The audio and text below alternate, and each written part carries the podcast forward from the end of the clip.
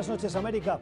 La oposición venezolana, liderada por Juan Guaidó, volvió a protestar este sábado en diferentes lugares del país contra el que llaman gobierno del usurpador Nicolás Maduro. La marcha, que se replicó en varias ciudades del mundo, tuvo su epicentro en Caracas, donde Guaidó llamó a sacar a Maduro del poder y terminó frente a la Embajada de Bolivia. La elección no fue casual. Los partidarios de la oposición ven con envidia la situación en Bolivia por la salida de Evo Morales en medio de acusaciones de fraude electoral y presiones de la cúpula militar. Pero como reportaron diversos medios internacionales, la concentración de este fin de semana no fue masiva si se compara con las grandes manifestaciones de 2013, 2014 y 2017.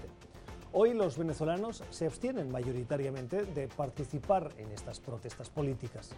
Pero esta apatía, afectada también por la represión de Maduro, no es solo de la oposición. El chavismo, cuyo líder Maduro cae aún más si cabe en las encuestas, también le cuesta sacar a la calle a los que todavía le siguen.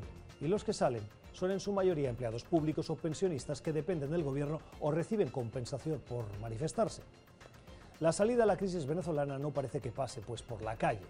Guaidó, al que reconocen más de 50 países del mundo, está perdiendo fuerza y llamar, con la poca movilización que consigue, a la calle le está pasando, en cierta manera, factura a ese tan necesario liderazgo.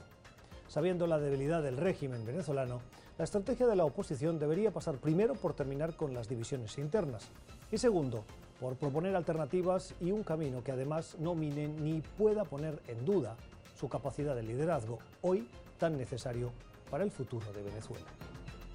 Son las 7 en Ciudad de México, las 8 en la costa este de Estados Unidos, Bogotá y Quito, y las 10 en Brasilia, Buenos Aires y Santiago.